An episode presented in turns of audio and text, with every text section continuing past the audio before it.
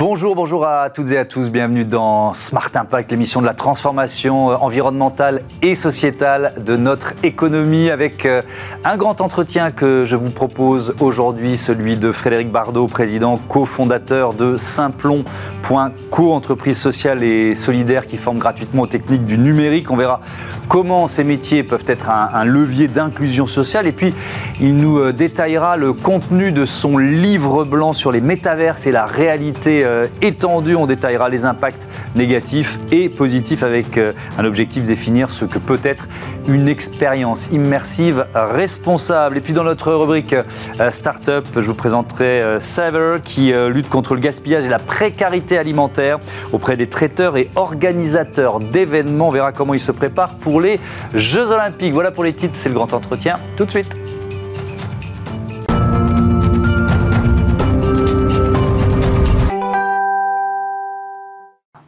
Bonjour Frédéric Bardot, bienvenue. Bonjour. Heureux de vous accueillir pour ce grand entretien. Vous êtes le cofondateur, le président de Simplon.co, euh, aventure qui a commencé il y a, il y a un peu plus d'une décennie, 2013. On fait un peu d'historique. Pourquoi vous l'aviez créé? Bah, on était plusieurs à avoir la même idée en même temps. On s'est lancé en même temps que l'école 42 hein, de Xavier Niel, le wagon. Donc il y a eu une génération spontanée de gens qui ont vu ce modèle apparaître aux États-Unis mmh. et qui ont choisi de l'importer en France, chacun avec sa touche particulière. Et nous, c'était la touche économie sociale et solidaire et inclusion. Donc on s'est tous lancés en même temps. On avait envie de répondre à deux problèmes hein, le manque de pénurie, enfin le pénurie de main d'œuvre et le fait qu'il y ait des gens super qui sont à Pôle Emploi et qui devraient être euh, sur, le monde du travail parce qu'ils ont du talent.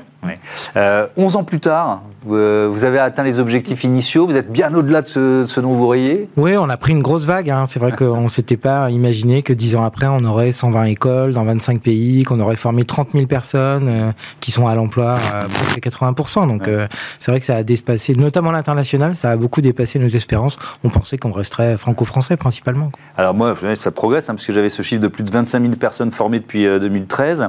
40% mm. de femmes, 44% de personnes peu ou pas diplômés. Mmh. Euh, je reviens au modèle mmh. entreprise sociale et solidaire. Euh, pour vous, c'était quoi? C'était une évidence euh, pourquoi, pourquoi vous avez choisi ce modèle? Bah, C'est drôle parce qu'on voit beaucoup dans l'actualité Sam Altman. Eh ben, c'était un de nos modèles, mais avant qu'il soit chez ChatGPT, il s'occupait d'un incubateur qui s'appelle Y Combinator. Mmh. Et nous, on voulait être une start-up sociale. C'est-à-dire qu'on voulait appliquer les méthodes des start-up, c'est-à-dire aller vite, euh, mmh. grandir vite, mais avec un objectif d'impact. Et donc, cette idée de, de, faire des formations gratuites, en fait, mmh. c'était exactement ça. On avait envie de proposer ce modèle-là et d'aller chercher des gens qu'on trouve pas dans le numérique et de leur donner ces, ces pouvoirs-là. Et euh, vu les tensions sur le marché, c'était euh, donc c'était ça l'idée. Donc on voulait aller vite et fort. Et, euh... et bien alors, formation gratuite, super. Hmm mais alors, de quoi vous vivez? Il faut toujours Comment vous payez les salariés de Simplon.co euh, C'est souvent ça à mes enfants. Rien n'est gratuit dans la vie sauf Simplon, mais c'est pas vrai. Il y a des gens qui payent à la place des apprenants. Et donc, quand on a la chance d'être en France, bah, c'est des gens comme Pôle Emploi, maintenant France Travail, hmm. ou sinon les OPCO, les régions, l'État, les entreprises aussi, hein, qui payent pour recruter. Elles euh, désespèrent d'avoir ces profils-là, donc en fait, elles mettent la main à la poche aussi. Les gens dans l'écosystème, des Microsoft, des Meta, en fait, ils ont intérêt hmm. à ce qu'il y ait des sur le marché pour que leur business tourne, donc eux aussi nous payent. Mais dès qu'on parle de, d'ailleurs qu'en France, bah là il y a des systèmes différents. Donc en Afrique, c'est la Banque africaine de développement, ça peut être l'Union européenne. Faut, faut être inventif quoi. Ah, il faut être agile et créatif complètement. Ouais, On est obligé de trouver le modèle économique ad hoc pour euh, quasiment pour chaque apprenant. Euh, si c'est une entreprise qui paye, est-ce mmh. que, je ne sais pas comment dire ça, elle se garde les salariés qui sont formés ou alors c'est simplement une contribution euh, Ça dépend. Ça dépend. Il y a un peu les deux. Ouais, c'est ça. La plupart du temps, c'est plus il y a des gens sur le marché, mieux c'est. Puis en plus, en termes de RSE, diversité, ça coche un peu les cases. Mais parfois, ça alimente leur écosystème. Hein. C'est mmh. le cas des écoles qu'on a avec Microsoft. Il y a 10 mmh. 000 partenaires de Microsoft en France qui ont besoin de compétences. Donc là, Microsoft amorce la ponce et, euh, et propose des gens pour que son écosystème profite et qu'il achète ces technologies, euh, économie sociale et solidaire, c'est-à-dire vous ne versez pas de dividendes C'est ça, on ne peut pas être coté en bourse, on a un écart de salaire entre 1 et 7 euh, à Simplon. Et puis, on, voilà, tout est en gouvernance un peu partagée. Euh, Je veux dire, il y a des bénéfices, vous en faites quoi? Alors des bénéfices, malheureusement, il n'y en a pas, en tout cas pas assez, parce qu'on a beaucoup grandi, donc la croissance nous a beaucoup euh, fait faire de pertes. Et puis mmh. c'est un modèle qui est un peu rock'n'roll quand même économiquement. Mmh. Donc euh, pour l'instant, le, le, cas s'est pas posé, mais s'il y en avait, on pourrait les reverser euh, directement en interne sur la mission sociale. Puis on a aussi une fondation à côté. Donc le jour où on fera des bénéfices, je pense qu'on pensera d'abord à la fondation. Ok, vous saurez de quoi, vous saurez quoi en faire. Vous avez créé des, des formations spécifiques reconnues? Oui, oui, complètement. On a, on est un des organismes de formation qui a le plus de diplômes diplômes qu'il a créés. Donc on en a trois, hein, c'est des, des bacs plus 5, il y a même des bacs plus 3-4. Donc le titre de développeur en IA, qui n'existait pas en France, maintenant il existe ce diplôme-là, il est disponible pour tout le monde, c'est nous qui l'avons créé, on en est le, le certificateur. Mmh. Pareil pour l'Académie du métavers qu'on avait fait avec Meta, on a un truc qui s'appelle développeur 3D temps réel, donc sur le métavers et les mmh. jeux vidéo, des choses comme ça. Et là, on vient d'avoir euh, de nouveau euh, une certification sur data engineer. Donc, euh, on parle beaucoup d'IA, mais quand, sans, IA, sans data, il n'y a pas d'IA. Et donc, il faut des data engineers, des gens mmh. qui manipulent ces données-là. Donc, ça, c'est des diplômes simplons. On en a un sur l'agilité, sur la blockchain aussi. Ok. on, va revenir sur, sur le, le, métavers, les métavers, réalité augmentée, réalité étendue. Mais je voudrais reprendre d'abord quelques-unes des priorités de Simplon les femmes, le handicap, la reconversion. sur d'abord la féminisation des métiers mmh. du numérique. Euh, le constat de départ, c'était quoi? Il y, a, plein de jeunes filles qui sont hyper bonnes en maths, qui sont hyper bonnes en sciences, qui vont jusqu'au bac, et puis, et puis plus on avance, euh, moins elles sont dans ces métiers, c'est ça le, Oui, oui c'est vraiment ça. Hein, c'est vraiment ça. On a un gros problème de féminisation en Europe du Nord plutôt, aux mmh. États-Unis aussi. Nous, on, on est dans d'autres géographies. On est au Maroc, euh, en Inde, et là, il n'y a aucun problème. Un développeur sur deux, c'est une développeuse. Donc c'est vraiment quelque chose de culturel. Et effectivement, il y a une atrophie, c'est ce que vous avez décrit. Hein. Elle, on est le même nombre à l'école primaire, pareil au collège, et à, et à la fin, en école d'ingénieur, il y a 2, 3, 5 personnes. Mais c'est lié à quoi? C'est lié à la culture. Hein, c'est de euh, machisme ambiant. Je ne sais pas si vous avez des enfants, mais peut-être que votre fille, vous la destinez pas à être ingénieur informaticien. Mm. Euh, peut-être que vous n'allez pas la pousser à faire ça. Donc il y a un truc culturel. Alors que vous allez en Inde ou au Maroc, le rêve de n'importe quel père de famille, euh, c'est que sa fille elle travaille chez Accenture ou Capgemini. Alors sauf que quand on crée une entreprise comme la vôtre, enfin c'est compliqué de changer les, mentalités d'une société. Donc, qu'est-ce que vous avez mis en œuvre On travaille avec l'éducation nationale, oui, bien sûr, on travaille avec les branches ah, professionnelles, on fait de, l'orientation dans les collèges. Hmm. Donc, on essaie d'agir sur toute la chaîne, mais nous-mêmes, déjà, on va chercher les femmes au lieu d'attendre qu'elles viennent. En fait, si vous attendez, vous avez 15%, comme tout le monde. Ok. Donc, pour avoir 40%, bah, il faut aller les chercher, il faut aller au-devant. Comment vous faites On va dans les collèges, on va dans les lycées, on passe hmm. par des réseaux féminins, il y a des associations spécialisées. Hmm. Et puis en fait, c'est du bouche à oreille beaucoup. C'est-à-dire qu'on a fait aussi des formations qui sont réservées aux femmes. Donc au début, ça faisait un peu polémique, hein, ça faisait un peu euh, non mixte, vous voyez ce que je veux dire bien sûr, Et en fait, euh, c'est un espace de parole euh, où elles sont entre elles. Donc ça dure quelques semaines, mmh. on appelle ça des sas aqueuses. Et après, elles arrivent en environnement mixte et là, ça marche super bien. quel, comment je peux dire ça? Pourquoi elles hésitaient? Tiens. Euh, quand, vous arrivez, que vous finalement vous présentez les métiers du, numérique, euh, toutes ces perspectives sont mm. quand même des perspectives assez euh, exaltantes. Mm. Qu'est-ce qui faisait, au-delà du, du, peut-être j'allais dire machisme ambiant, j'en sais rien, mais en tout cas de, ce, de ce poids culturel, Qu'est-ce qui les faisait hésiter? Bah, Il y a déjà l'invisibilisation des femmes dans le numérique. Hein. On parle que. Il n'y a pas de rôle modèle, quoi. Bah, il y en a, mais ils ont été invisibilisés. La, la, première codeuse de l'histoire, elle s'appelle Ada Lovelace, c'était une femme. Voilà. Et il y en a eu plein. Enfin, le Fortran, le Cobol, euh, enfin, il y a eu les, les, filles qui travaillaient pour la NASA. Donc, euh, elles n'ont pas de rôle modèle. Mmh. Ou alors, c'est des rôles modèles inatteignables. Mmh. Et puis, surtout, effectivement, elles se sentent, elles se sentent pas légitimes elles se disent en fait c'est pas pour moi, c'est pas pour rien qu'il n'y a pas de femmes dans le numérique, c'est mm. peut-être parce qu'on n'est pas fait pour ça, peut-être qu'elles ont croisé un prof ou un conseiller à Pôle Emploi qui leur a dit ouais tu sais l'informatique c'est pas forcément un truc de fille. Mm. Elles ont plein d'histoires euh, différentes, mais c'est vrai qu'elles euh, et il y a aussi un discours du numérique qui est trop technique. C'est-à-dire quand on met euh, une annonce de venez vous former, apprenez Python, bah, la fille, ça les fait pas triper. voilà. c'est qui ce bonhomme? Mais ouais. Et si on leur dit, bah non, venez apprendre le numérique et créer des applications qui vont changer le monde, mm. et bah là, mathématiquement, on a plus de filles. Donc on a été obligé aussi de changer de discours, et c'est souvent ça qui fait bien la différence. Euh, autre priorité, le, le, le, handicap. D'abord, peut-être une question très générale. Comment le, euh, le numérique peut ou est un levier d'inclusion aujourd'hui? Bah, il est à la fois un levier d'exclusion, euh, on en, je pense qu'on va en reparler, mais donc il met à distance des gens et en même temps c'est un des pouvoirs magiques euh, assez incroyable parce que dès que vous vous débrouillez un petit peu en numérique, il y a une telle pénurie de compétences qu'on vous demande pas forcément quels sont les diplômes que vous avez faits, mmh. mais si vous savez faire des choses, vous êtes le bienvenu. Donc il y a un pouvoir comme ça d'empowerment, de, d'encapacitation qui est assez mmh. fort. Et après sur le handicap, bah, s'il n'y avait pas le numérique, vous pouvez demander à n'importe quelle personne en situation de handicap, bah, elle serait encore plus exclue. Ouais, c'est euh, un moyen de, de sortir en partie de son isolement. D'accéder à la formation, euh, d'accéder à la connaissance. Euh, enfin, sans le numérique, il y aurait plein de choses euh, qui se feraient. Là, on a vécu le, travail à la maison, le mmh. télétravail. Là encore, s'il n'y avait pas de numérique, il n'y aurait rien du tout. Hein. Bien sûr, d'où l'importance de, la lutte contre l'électronisme. On y reviendra à la fin de cet entretien, parce que je voudrais quand même qu'on consacre pas mal de temps à ce livre blanc pour des technologies, usages et expériences immersives plus responsables. D'abord, pourquoi cette démarche? Ça vous a semblé le, le beau bon moment pour le faire bah, C'était le contrepoint d'une autre initiative qu'on avait lancée, qui est donc mmh. l'Académie du métavers avec Meta, où on a formé euh, des femmes, des hommes au métier du métavers. Mmh. Développeurs de métavers, mmh. gestionnaires de casques, etc. On s'est dit, bon, bah, ça c'est super, hein, ça, euh, ça crée de l'emploi, c'est très positif, mais il y a aussi des côtés négatifs dans le métavers. Dans le numérique, il a deux faces. Hein. Toujours. Stigler disait le pharmacone, le remède et le poison. Et ben, le côté poison, on avait envie de le traiter. C'est-à-dire qu'on avait envie de dire que le métavers c'était bien, mais on avait aussi pas envie de se cacher derrière son petit doigt et de se dire bah oui, il y a un impact écologique, oui, il y a des problèmes d'accessibilité, il y a peut-être des problèmes d'exclusion, il y a problème, des problèmes juridiques aussi, de sécurité. Et donc on avait envie de creuser ça et on avait envie de le faire à plusieurs. Mais alors, moi quand j'ai commencé à bosser sur l'interview, je me suis dit bah ok, bah, le métavers, plus personne n'en parle. Enfin, c'est marrant comme ça va vite. Le numérique, il y a un an, on parlait que de ça, mm. et aujourd'hui tout le monde se dit bon de toute façon, méta s'est planté, euh, mm. donc ça, donc c'est mort, ça mm. n'existera pas. Ah non, non, c'est Dans les deux cas, on était dans la caricature? Ah oui, bah comme d'habitude. Hein, C'est-à-dire que c'est un clou chasse l'autre. Mais vous savez, dans, en IA, on dit qu'il y a des hivers et des étés. Vous mm. savez Il y a eu des moments où la mode était à l'IA. Il y a eu des moments pendant 10, 20 ans. Hein, où on mm. disait, bah, l'IA, ça marchera jamais, c'est nul. Vous voyez que ça a rebondi assez, euh, assez facilement. Et puis quand on voit des acteurs comme Apple et comme d'autres hein, qui mm. mettent le pied sur le. qui vont lancer là, le 2 février un Vision Pro, euh, on se dit qu'il y, a, qu'il y a beaucoup d'avenir. Donc le métavers tel que Metal l'avait euh, proposé au public, il y a eu un problème d'adoption. Les gens se sont pas projetés là-dedans. Il y a personne n'a assez de casque chez lui pour pouvoir participer à une expérience. Par contre, euh, c'est là pour durer sous d'autres modalités. Vous en avez parlé, la réalité augmentée, la réalité mixte, euh, il y a plein de choses à venir, des lunettes. Alors, euh. Je, voudrais qu'on. Ce qui est intéressant dans votre livre, c'est qu'il y, a le positif et le négatif à, hmm. chaque fois. si on prend le.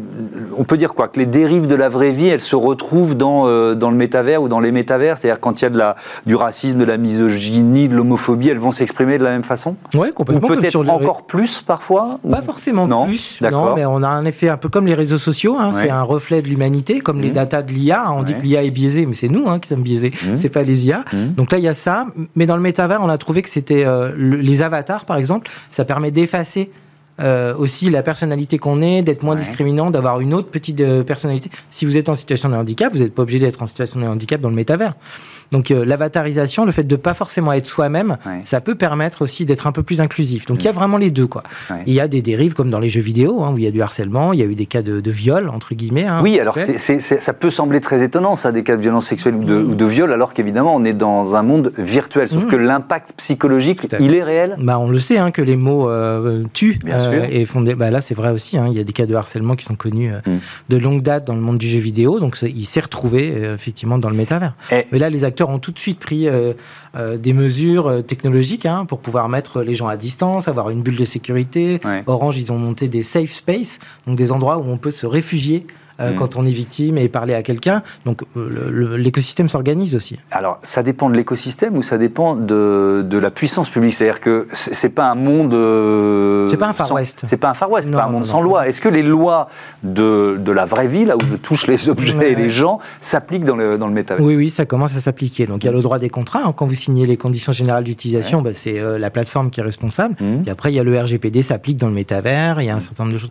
Pour l'instant, il n'y a pas eu de cas pénal de, meurtre virtuel ou de viol virtuel, mais une grosse partie de la loi s'applique. si on parle de, santé publique, mm. santé physique, santé mm. euh, mentale, je vais commencer par le positif. Mm. Il y a beaucoup d'impacts positifs de, euh, de la, réalité étendue, de, enfin, je sais pas, je vais penser à des, opérations chirurgicales faites à distance, ce qu'on appelle le, jumeau numérique, qui est, hyper utilisé de plus en plus par les médecins, les, les chirurgiens. Ça, c'est, on n'en est qu'au début, d'une certaine façon? Ouais, puis il y a un autre pan, effectivement qui est moins connu mais qui est mhm. tout aussi puissant, c'est euh, le fait de traiter des syndromes euh, post-traumatiques ou des phobies, des peurs, euh, même des cas de schizophrénie. Donc là, le côté immersif en fait du métavers et de la réalité virtuelle fait qu'on peut traiter des choses comme ça, des, des, psychoses.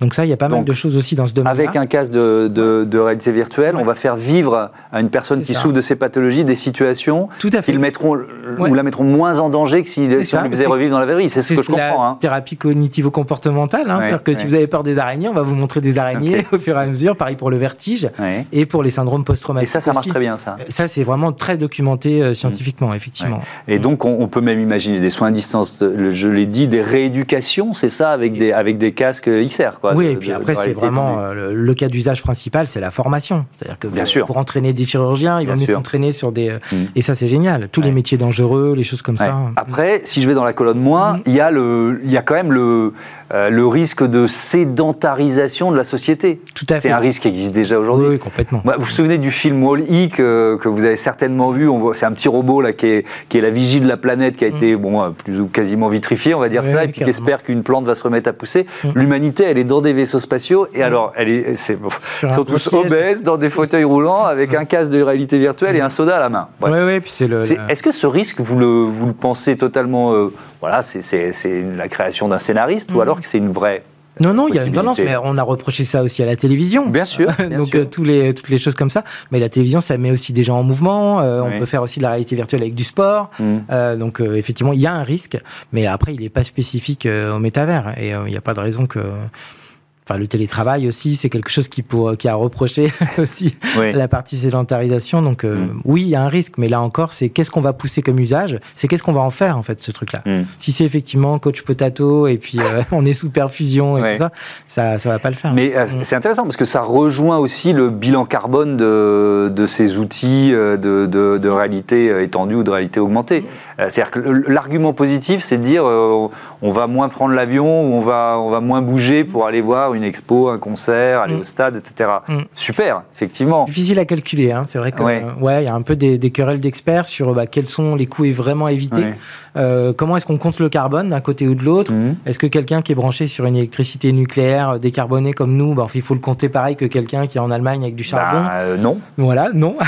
et, donc, non. et un événement, qu'est-ce qu'on compte dans tout l'événement? Est-ce qu'on compte les casques, euh, la fabrication des casques? On n'avait pas encore de données sur combien ça coûte en carbone, en énergie, de faire un casque. Maintenant, il y a des analyses de cycle de vie. J'ai vu que dans l'émission euh, précédente, vous parliez du cycle de vie. Donc voilà, on manquait de données, puis on n'a pas tous le même référentiel. Puis il y a cette question euh, de l'effet rebond. C'est-à-dire que toute l'énergie qu'on va gagner à ne pas faire des événements physiques parce qu'on sera dans le métavers, est-ce que, ça va, est-ce que ça va vraiment empêcher d'autres événements de se produire? Oui. C'est le problème de l'effet rebond. Parce qu'on aura sans doute toujours envie d'aller assister physiquement à, de vrais, de vrais, En fait, ça, ça, se substitue pas. Ce, bilan carbone du, hum. euh, de, de, cette euh, réalité étendue, hum. réalité augmentée, euh, vous dites qu'il il a été compliqué et on commence à pouvoir vraiment le faire? Oh Non, on est au tout début. Il y a, des projets de recherche qui, qui, qui, sont dans le livre blanc, il y a des analyses de cycle de vie, il y a hum. des gens qui font des expérimentations événements virtuels face à événements réels. Donc là, on en est au début. Mais il faut qu'on ait les mêmes critères. Il y a une norme pour calculer tout ça. Il faut que tout le monde ait la même règle, sinon en fait ça, ne joue pas. Mm. Mais l'objet, alors je vais, être, euh, je, vais, taper volontairement et d'une façon un peu simplificatrice sur Mark Zuckerberg, mais l'objectif de Mark Zuckerberg, quand il bascule, quand il crée Meta, et que c'est de nous faire acheter de nouveaux, de nouveaux objets. Oui, oui. Il va, falloir, il va falloir produire, donc ça, pose une vraie question. Ah oui, mais pareil pour le, Vision Pro d'Apple. Oui, oui, oui, je pouvais, j'ai cité celui-là, j'aurais pu en citer d'autres. Mais derrière, il y a une vision. Mais est-ce que c'est logique? Quand on est dans une période où on se dit au contraire les, les, ressources de la planète sont, euh, mmh. sont limitées euh, et essayons de moins consommer de, et, de créer de nouveaux. Ça a fait beaucoup de débats dans les rédacteurs du livre blanc, hein, mais euh, en fait il y a une vision derrière. C'est pas juste pour nous faire acheter des casques. Par exemple, chez Apple, on dit souvent, mais en fait il restera plus que le casque, il y aura plus de clavier. Et ce sera ça notre interface. Donc c'est censé se substituer. À mon avis, ça va s'ajouter. Hein. Jusqu'à présent, on a, toujours, on a toujours ajouté les, les, devices les uns aux autres. Hein, mais, après, le, principal coût euh, carbone du numérique, c'est pas, euh, c'est le matériel, c'est l'équipement. Et en fait, c'est pas forcément les casques de la réalité virtuelle. S'il y en a beaucoup, si on est un milliard à être dans la réalité ah virtuelle, il va y avoir un problème. Bah oui. Mais alors, ça veut dire qu'on va pas faire euh, les trucs de santé, de formation, euh, tout ce dont on a parlé C'est pour ça que je vous pose cette question. Mm. C'est est-ce que finalement cette technologie qui, qui peut être, euh, qui est déjà géniale, mm. il faut pas la, la prioriser? Ah bah vous posez la question. Les, les gens qui proposent ça parlent de discernement, ouais. de dire on va pousser les usages positifs mm. et freiner taxer les usages négatifs.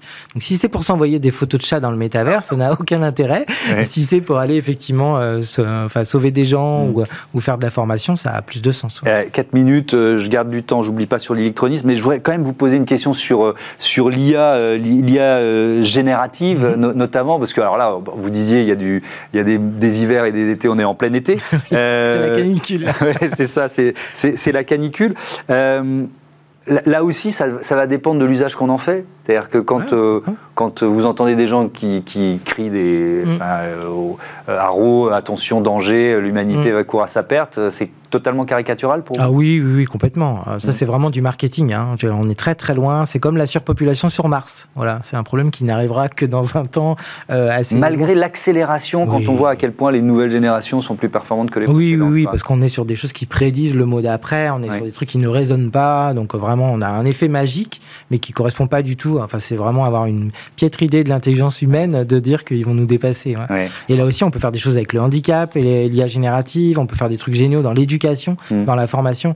Euh, tous les gens qui sont illettrés ou qui parlent euh, pas notre langue, ils peuvent interagir avec un chatbot. Mm. Vous imaginez servicepublic.fr en mode chat GPT pour accéder à vos droits et tout. C'est un rêve. Il y a des trucs vraiment géniaux à faire. Mm. Et là encore, qu'on me dise pas que chat GPT pollue, euh, parce que c'est l'épaisseur du trait par rapport à Netflix ou par rapport à autre chose. Alors ça nous ramène à, cette, à cet enjeu de, de lutte contre l'électronisme. 15, un peu plus de 15% des personnes de 15 ans et plus en situation d'électronisme en France. Ce chiffre qui est donné par l'INSEE, il date de 2021. Est-ce que ça, ça sans doute pas beaucoup changé Non, il y a eu d'autres études qui montraient que 30%, euh, voire 35% des Français avaient une difficulté avec le numérique de base. Donc c'est énorme, c'est pas l'épaisseur du trait, hein, c'est des mm. millions de personnes. Hein. Mm. Euh, est-ce que, alors je vais peut-être être totalement caricatural, est-ce que c'est plutôt des ruraux Est-ce que, enfin, voilà, comment on peut définir ce qu'est l'électronisme aujourd'hui? Il y a une surpondération des gens de plus de 70 ans et de gens qui sont effectivement euh, peu qualifiés ou peu diplômés mm. et, assez pauvres. Ça, c'est sûr. Mais il y a un illettrisme qui est spécifique aux jeunes, par exemple, ou à certaines professions col bleu ou d'ouvriers ou de choses comme ça. Hmm. Donc en fait, c'est pas voilà, il n'y a pas que des chômeurs ou euh, des personnes de plus de 70 ans. Comment vous chez Simplon vous luttez contre cet euh, illettrisme, illectronisme? Déjà, on l'a pris en pleine figure parce qu'en fait, on s'adresse à des gens qui sont exclus et souvent la première marche, ils n'arrivaient pas à la franchir chez Simplon parce qu'ils n'avaient pas les bases. Donc on a créé des formations. Ces formations, on les a fait reconnaître par France Compétences, hein, qui est l'instance suprême euh, des diplômes. On a fait un diplôme de compétences informatiques fondamentales. Donc ça, c'est les bases de la base pour la lutte contre l'illettrisme. Et maintenant, on intègre ça aussi chez des salariés. On a formé des gens de Suez, de Schneider mm. Electric, parce qu'ils n'arrivaient pas à déposer leur congé parce qu'il fallait passer par l'intranet. Vous imaginez Cette exclusion, on l'attend pas ici. Non. Et là, c'est pas des gens de 70 ans ou des illettrés. Mm c'est euh, des salariés dans une usine. qui vivaient dans le. qui, n'en parlaient à personne, évidemment. Qui n'avaient pas d'email et tout ça. Et le jour où la DRH a dit bah, maintenant, votre congé, vous passez par l'intranet, mm. là, 20% des gens qui disent bah, moi, je ne sais pas je faire. sais pas faire. Est-ce qu'il y a, vous avez un tout petit peu répondu, mais euh, il y a une prise de conscience des pouvoirs publics, il y a, une, il y a des aides. Que, comment vous êtes, vous, accompagné dans ce combat, d'une certaine façon? Oui, oui c'est une des priorités de la politique publique. Hein, L'inclusion numérique, c'est euh, assez standard et c'est continu depuis tous les secrétaires d'État et le prochain ou le nouveau ou le même. voilà, c'est ça. Donc ça, c'est une vraie politique publique. Il y a une problématique d'accessibilité numérique aussi euh, pour le, les, euh, les, euh, pardon, les services administratifs. Donc là aussi, pour que les gens, ce ne soit pas une rupture d'égalité. Mais donc oui, il y a une politique publique. Les entreprises s'en mêlent aussi. Mmh. Il y a des fonds de la formation professionnelle qui sont dédiés à ça, pour que les gens raccrochent. Donc ouais. Et puis il y a aussi des fondations. tout le monde s'y met, mais des millions de personnes. oui, il y, a, encore du travail. Merci beaucoup, Frédéric Bardot, votre euh, livre blanc pour les technologies, usages et expériences immersives euh, plus responsables, qui est publié par Simplon, hein, d'ailleurs. Et 30 partenaires. Et, et 30 partenaires, partenaires qui ont contribué euh, au, mm. au, livre blanc. Merci encore. On passe à, à, notre rubrique consacrée aux startups éco-responsables, lutte contre le gaspillage et la précarité alimentaire au programme.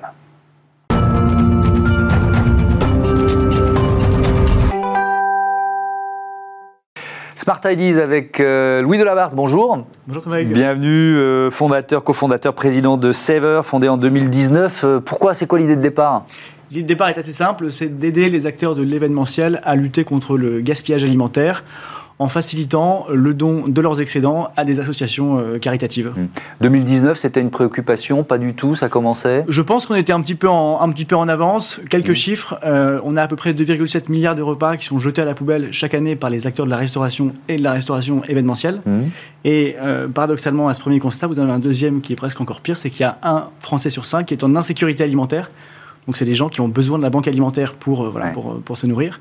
Et donc l'idée de Saver, c'est de réconcilier en fait ces espèces de deux, de paradoxes fous en facilitant le, don alimentaire. Donc mettre en contact les uns et les autres, c'est ça Comment ça marche? C'est quoi? C'est une plateforme? C'est quoi Oui, très concrètement, c'est une plateforme sur laquelle euh, l'organisateur de l'événement va faire une demande de collecte. Il va dire, voilà, j'ai besoin d'une collecte tel jour, à telle heure, à tel mmh. endroit. Mmh. Il valide sa collecte. Nous, on vient le soir de l'événement. C'est souvent des collectes qui ont lieu un petit peu tard dans la nuit, à la fin des événements. Mmh. On vient en camion frigorifique, on récupère les produits et en fonction euh, de là où on se trouve, du volume de nourriture qu'on récupère, on a un algorithme qui va allouer le don à telle ou telle association du quartier, dont on est sûr d'abord qu'elle est ouverte et ensuite qu'elle a des besoins.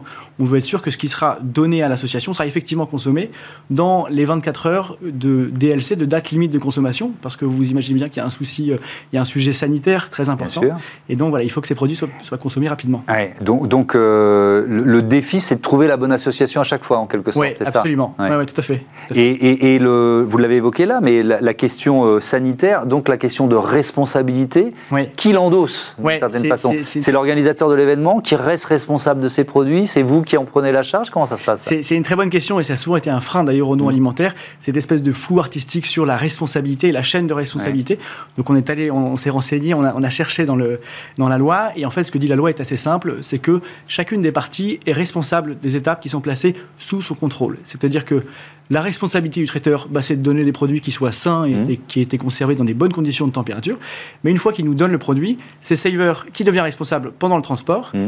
Et puis il y a un deuxième transfert de responsabilité qui se fait entre nous et l'association au moment où l'association accepte, ok, elle opère un contrôle, elle dit ok, j'accepte les produits mmh. dans mes frigos. Et à ce moment-là, voilà, le transfert est effectué. Euh, est-ce que en, cinq ans, la prise de conscience, vous l'avez vu quand même euh, grandir dans le secteur? Oui, on l'a vu grandir. Euh, paradoxalement, le Covid a été un moment d'arrêt euh, on a eu deux ans complètement à l'arrêt euh, mmh. pour, pour et toute la filière événementielle. Mais je pense qu'en fait, il y a eu un, ça a presque eu, un effet catalyseur dans cette prise de conscience sociale et écologique mmh. parce qu'on a vu euh, bah, les files d'attente de la banque alimentaire s'agrandir au fur et à mesure des mois de confinement, etc., mmh. etc. Donc, une fois que la reprise était effective, ça a mis un coup de booster, je pense, voilà, sur ces questions-là. On est à, moins de 200 jours de, de l'ouverture des Jeux Olympiques de Paris. Vous serez dans le dispositif? On sera dans le dispositif. la France, pays de la gastronomie, euh, donc je pense qu'elle sera vraiment mise, mise en valeur pendant ces, pendant ces deux quinzaines olympiques. Mmh. On, annonce à peu près 13 millions de repas qui seront servis sur, euh, sur, ces deux quinzaines. Avec combien de gâchis potentiels? Alors, l'objectif du COJO, c'est évidemment le, 100, le moins possible, 100%, 100% mmh. anti-gaspi. Saver est spécialisé, donc comme je vous le disais, sur, la, sur l'événementiel. Et donc nous, on va très probablement intervenir sur ce qu'on appelle les hospitalités. Donc c'est tout l'alimentaire qui sera disponible sur les lieux d'épreuve, dans les stades, les arénas, etc., mmh. dans, les, dans les loges, dans les présidentielle. Mmh. Et donc, on va essayer au maximum de, de redistribuer ces, produits. Avec le même principe, c'est-à-dire euh, trouver à chaque fois les associations. Donc, ça veut dire que c'est plutôt, bon, même si les Jeux Olympiques et Paralympiques de Paris n'ont pas lieu seulement à Paris, ce seront surtout des associations de l'île de France qui pourront en bénéficier on, opère partout en France. Euh, il se trouve que. Euh, la question des sans-abri pendant la, mm. période des Jeux Olympiques euh, est, en, train d'être soulevée. Beaucoup euh, dénoncent le fait que bah, ces personnes-là soient euh, écartées en fait du centre-ville. Mm. Mm. donc, le cas échéant, nous évidemment, on ira, bah, on élargira notre réseau et on ira desservir des associations qui ne sont pas uniquement dans le centre de Paris. Alors, on ira un petit peu partout en Ile-de-France et puis un petit peu partout en France en fonction des voilà. pour, pour, vos clients, je sors de, des JO, mais c'est aussi un moyen de communiquer, évidemment, sur leur engagement, leur marque employeur. Oui, oui, tout à fait. Tout à fait, parce qu'on est dans un monde de communication. Mmh. Euh, c'est bien de faire une bonne action, de lutter contre le gaspillage et d'avoir un impact social, mais c'est aussi bien de pouvoir le valoriser. C'est essentiel aujourd'hui pour les entreprises de communiquer là-dessus, parce qu'on sait que l'événementiel, par définition, produit beaucoup de déchets en mmh. un temps très limité. Euh, et donc, il faut essayer de trouver des éléments pour compenser en fait l'impact carbone que peut avoir un événement. Et donc Saver fait partie des, des, voilà, de, ces possibilités de, compensation. Merci beaucoup, Louis de Labarde. Bon vent à, à, Saver. Voilà, fin de cette émission. Je voudrais remercier euh, Cyrielle Chazal, euh, la nouvelle programmatrice et productrice de ce Smart Impact. Bienvenue. Et merci également à Alice Pitavi à la réalisation et Thibaut Gourillafont au son. Salut.